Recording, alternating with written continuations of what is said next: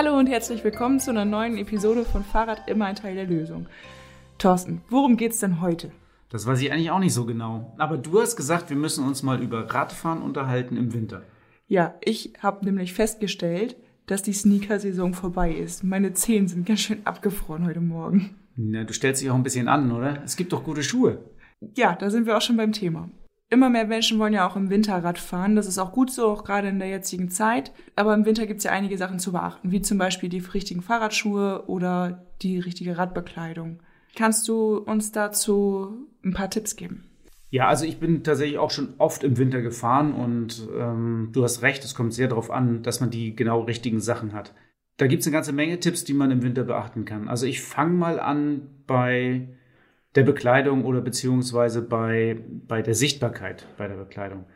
Ich finde es total wichtig, dass man im Winter fährt, dass man wirklich was Helles anhat, dass man auch gut sehen kann.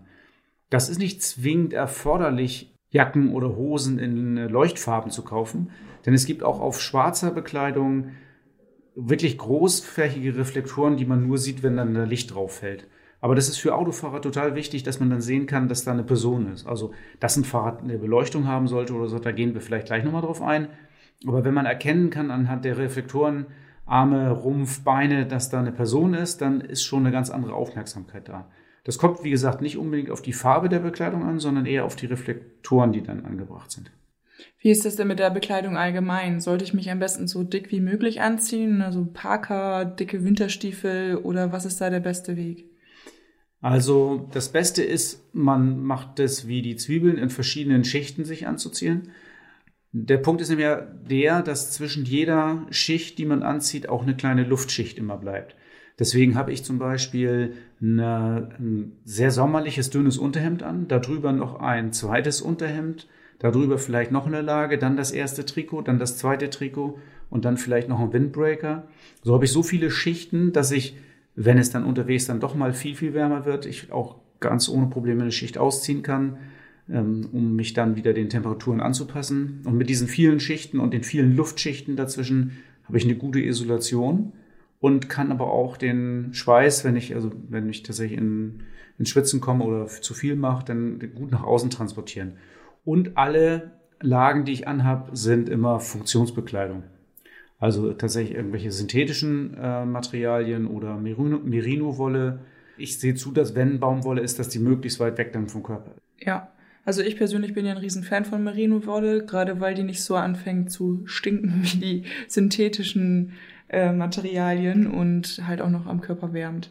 Ich bin zum Beispiel relativ empfindlich an den Fingern. Also ich kann im Winter, wenn es richtig kalt ist, irgendwie kaum über zwei Stunden Radfahren weil dann ähm, habe ich echte Probleme mit den Händen und den Fingern, weil es mir zu kalt wird.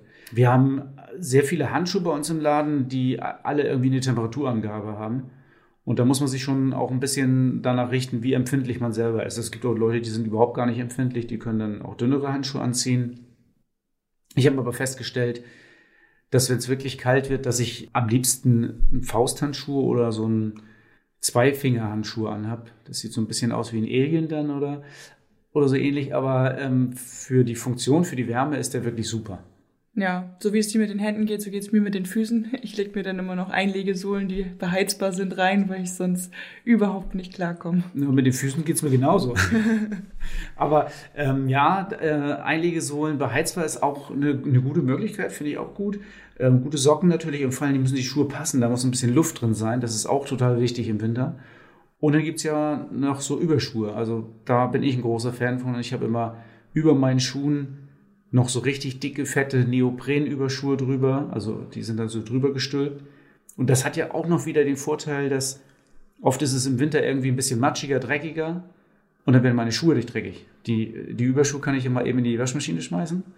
Und äh, die Schuhe sind darunter immer total sauber. Finde ich auch gut. Ja, das stimmt. So, das war jetzt Thema, ähm, wie rüste ich mich selber aus, damit ich im Winter auf dem Rad gut durch die Zeit komme. Jetzt wollen wir mal übergehen zum Thema, wie rüste ich denn mein Fahrrad aus? Du hattest eben schon das Thema Licht erwähnt. Ich denke mal, da gehört noch eine Menge mehr zu als nur das Licht. Ja, aber Licht ist, glaube ich, auch wirklich total wichtig. Also ähm, wenn ich im Winter fahren will, kommt ja auch ein bisschen immer darauf an, wo ich fahren will. Also ob ich mit dem Mountainbike durch den Wald fahren möchte oder ob ich im Stadtverkehr fahre oder mit dem Rennrad oder mit dem Cyclecross, so Feldwege oder, oder Bundesstraßen. Für alle, für alle Einsatzbereiche gibt es verschiedenste Möglichkeiten, Licht zu installieren. Also es gibt durchaus Lichtanlagen, die deutlich heller sind als ein, als ein Autoscheinwerfer, die man dann zum Beispiel beim Mountainbiken in der Nacht auch braucht, die auch mit einer Fernbedienung wo man verschiedene Leuchtstufen anpassen kann, so dass man nicht immer die volle Energie verbraucht, sondern auch ein bisschen runterfahren kann, wenn es heller ist. Solche Lampen sind super angenehm für alles, was so ein bisschen sportlicher ist oder sogar ins Gelände geht. Dann gibt es Lampen mit integriertem Akku, ähm, die von der Leuchtkraft immer noch viel, viel heller sind als das, was man allgemein früher von Fahrradscheinwerfern gewohnt ist. Wir reden da von äh, Leuchtstärken 50 bis 70 Lux. Mit solchen Lampen kann ich natürlich super am Straßenverkehr teilnehmen. Damit kann mich jeder sehen. Ich kann damit sehr, sehr gut sehen. Ich kann sogar einigermaßen sportlich fahren, wenn ich keine ähm, ganz abgelegenen Waldwege oder sowas fahre. Bis hin dann zu einfachen Positionsleuchten, wo ich wirklich nur eine LED drin habe, ähm, die dann eventuell auch nicht mehr zugelassen sind für den Straßenverkehr, aber immer noch besser als gar nichts und immer noch ein aktives Licht, wo ich gesehen werden kann. Das Ganze gibt es natürlich dann auch für hinten. Auch in verschiedenen Ausführungen, allerdings nicht so viele Varianten. Ähm, außer dass es bei, bei Rücklichtern auch mittlerweile einige gibt, die, wenn man bremst und verzögert, die dann heller leuchten, also wie so eine Art wie so ein Bremslicht funktionieren. Wenn das für die Straße, für den Straßenverkehr zugelassen sein soll, dann muss es auch immer hinten ein Dauerlicht sein mit einer gewissen Leuchtstärke. Da muss man darauf achten. Blinklichter sind definitiv schon mal nicht erlaubt. Ja, also ich muss das auch selber sagen, aus eigener Erfahrung, mir ist dieses Licht, was ich am Lot zum Beispiel habe, wahnsinnig wichtig, weil auf meinem Arbeitsweg ist überhaupt keine Straßenbeleuchtung und dieses Fernlicht, was vorne mit drin ist, das nutze ich dann schon relativ häufig, gerade so außerorts, wo viel Wald ist, wo man wirklich kaum was sehen kann. Ja, an dem Lot hast du aber auch eine äh, Hammerbeleuchtung. Ja, da ist es eine Hammerbeleuchtung. Das Einzige, was noch fehlt, sind Blinker, aber die kann man sich ja auch im Helm Stimmt. besorgen. Da haben wir mittlerweile einen Helm, der nach links und rechts blinkt und den kann man natürlich auch für äh, Richtungsanzeige benutzen. Sehr gut, ja. Ja gut, was gibt's denn noch? Wir haben das Licht. Ist bei der Bereifung irgendwas Besonderes zu beachten? Gibt's da vielleicht sogar für den Winter Winterreifen, die man empfehlen sollte oder gibt's da auch einfache Lösungen? Also es gibt tatsächlich auch Winterreifen äh, für Fahrräder. Es gibt äh, Reifen, die haben so ein bisschen Granulat drin, dass sie ein bisschen griffiger sind, falls es mal wirklich irgendwo überfroren ist. Es gibt sogar Spikes, die funktionieren fantastisch, wenn, wenn man richtig eine geschlossene Schneedecke oder Eisdecke hat. Das habe ich schon ein paar Mal, also in Rad bin ich früher mal gefahren. Die Autos sind äh, von der Straße gerutscht und ich konnte mit dem Fahrrad mich richtig in die Kurve legen. So eine Spikes funktionieren wirklich super. Aber das ist auch schon fünf, sechs Jahre her. Das, glaube ich, war das letzte Mal, dass wir hier eine geschlossene Schneedecke hatten. Ich würde gerade sagen, ich kann mich kaum an Schnee erinnern. Ja, genau. Also ich habe das Gefühl, dass mit den Winterreifen und dass der Bedarf an Winterreifen geht also definitiv zurück. Das macht einfach gar nicht mehr so viel Sinn. Wenn man seinen Reifen beim Fahrrad ein bisschen auf die winterlichen Bedingungen anpassen will, dann fährt man den einfach mal mit weniger Luftdruck. Das macht schon eine ganze Menge aus. Den Luftdruck verringern, das erhöht den, den Griff auf der Straße und äh, damit kann man, glaube ich, das meiste erreichen und es kostet nichts. Ja, jetzt waren wir ein bisschen technisch und haben da ganz viel über die perfekte Ausrüstung und sowas geredet. Jetzt kommen wir nochmal wieder zurück zum Kernpunkt, das Fahrradfahren. Wie viel Fahrrad fährst du denn so im Winter? Ah ja, so Radfahren im Winter ist ja auch ein bisschen so eine Hassliebe. Also einerseits ist es natürlich so, dass wenn man rausguckt und irgendwie die Sonne nicht scheint oder es irgendwie grau, sich zu motivieren, rauszugehen zum Radfahren, ist echt immer nicht so ganz leicht. Aber da zählt dann gerade jetzt im Winter und im Herbst immer der Spruch, das Wetter sieht von drinnen viel, viel schlechter aus, als es in Wirklichkeit draußen ist. Meistens, wenn man draußen ist, ist es eigentlich super. Und wenn man dann losfährt und dann reißt doch der Himmel auf und die Sonne kommt raus und man friert gar nicht, weil man die richtigen Sachen anhat oder weil man eben richtig Gas gibt, dann ist das äh, Radfahren im Winter einfach total super, weil die Luft ist klar, äh, die, die kalte Luft füllt einem die Lungen und es macht einfach irre Spaß, überall lang zu fahren. Und es kommt ja auch noch dazu, dass man ähm, langfahren kann, wo man sonst nicht langfahren kann oder darf, weil, also vor allen Dingen nicht kann, weil so viele Leute unterwegs sind und das sind dann doch wieder andere Wege, die man im Winter äh, fahren kann. Da habe ich einfach auch äh, viel Spaß dran, also solche Sachen zu fahren. Wie ist denn das bei dir mit, mit deinem Pendeln? Ziehst du das den ganzen Winter durch?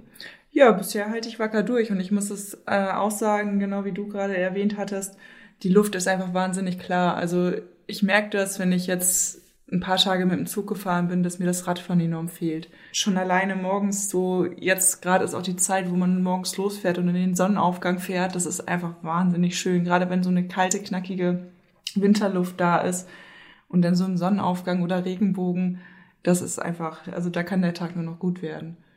Ja, und das, das sagst du jetzt, obwohl du irgendwie vor ein paar Tagen richtig nass geworden bist und es richtig kalt war. Also, das finde ich schon, schon ziemlich cool. Und ja, wenn man im Dunkeln startet und die Sonne aufgeht, ist es immer wieder super. Und man braucht ja gar nicht mehr so früh starten. Also im Sommer muss man ja irgendwie dann um 4 Uhr morgens starten. Im Augenblick reicht das aus, wenn man um 7 losfährt, oder? Ja. und man sieht die Sonne aufgehen. Ja, dann ist auch, auch ein Vorteil, finde ich, dass die Sonne einfach so spät aufgeht. Okay, wir sind uns einig, dass wir beide Fahrradfahren im Winter total klasse finden. Mir ist jetzt zum Beispiel aufgefallen, dass ich mein Fahrrad viel, viel mehr pflegen muss jetzt im Winter. Meine Kette, die ist viel schneller rostig ähm, gerade auch vom, von dem ganzen Schmutz, der auf der Fahrbahn liegt, diese Nässe. Hast du da ein paar Tipps für mich? Ja, das, da kann ich dir zustimmen. Also die Fahrräder leiden natürlich im Winter schon extrem und ähm, da, da muss man den Fahrrädern auch ein bisschen Pflege zukommen lassen. Das Saubermachen von Fahrrädern sollte man äh, im Winter ein bisschen häufiger machen, weil sie eben auch viel schneller dreckiger, dreckig werden, so wie du es schon gerade gesagt hast. Man muss einfach öfter auch mal ein paar Tropfen Öl auf die Kette machen dass man nicht tatsächlich mit einer viel zu trockenen oder sogar möglicherweise schon verrosteten Kette startet. Dann macht es auch keinen Spaß. Deswegen ist äh, Pflege fürs Rad im Winter enorm wichtig und man muss es einfach ein bisschen häufiger machen. Gibt es da dann bestimmte Sachen, die man beim E-Bike noch beachten muss, im Gegensatz zum normalen Fahrrad?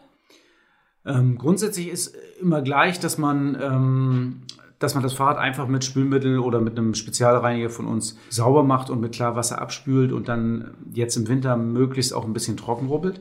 Allgemein ist auch zu beachten, dass, dass man aufpasst, dass kein Wasser in die Bautenzüge eindringt. Da ist ganz oft so ein Fehler, dass, dass äh, gerade nach dem Waschen sich das irgendwo ein paar Tropfen Wasser im, in so einem Zug sammeln und wenn das dann einfriert, dann funktioniert der Zug schon nicht mehr. Das ist so ein bisschen problematisch, da muss man drauf gucken. Und was bei E-Bikes anders ist, man muss die Akkus so ein bisschen im Blick haben. Man sollte darauf achten, dass man immer mit wirklich vollgeladenen Akkus losfährt. Denn Akkus haben zwar kein Problem mit niedrigen Temperaturen, aber sie leisten einfach weniger. Also die Reichweite wird geringer. Und je schneller so ein Akku auskühlt, umso schneller ist dann auch die Reichweite runter. Dafür gibt es dann zum Beispiel für die Akkus so Neoprenüberzüge.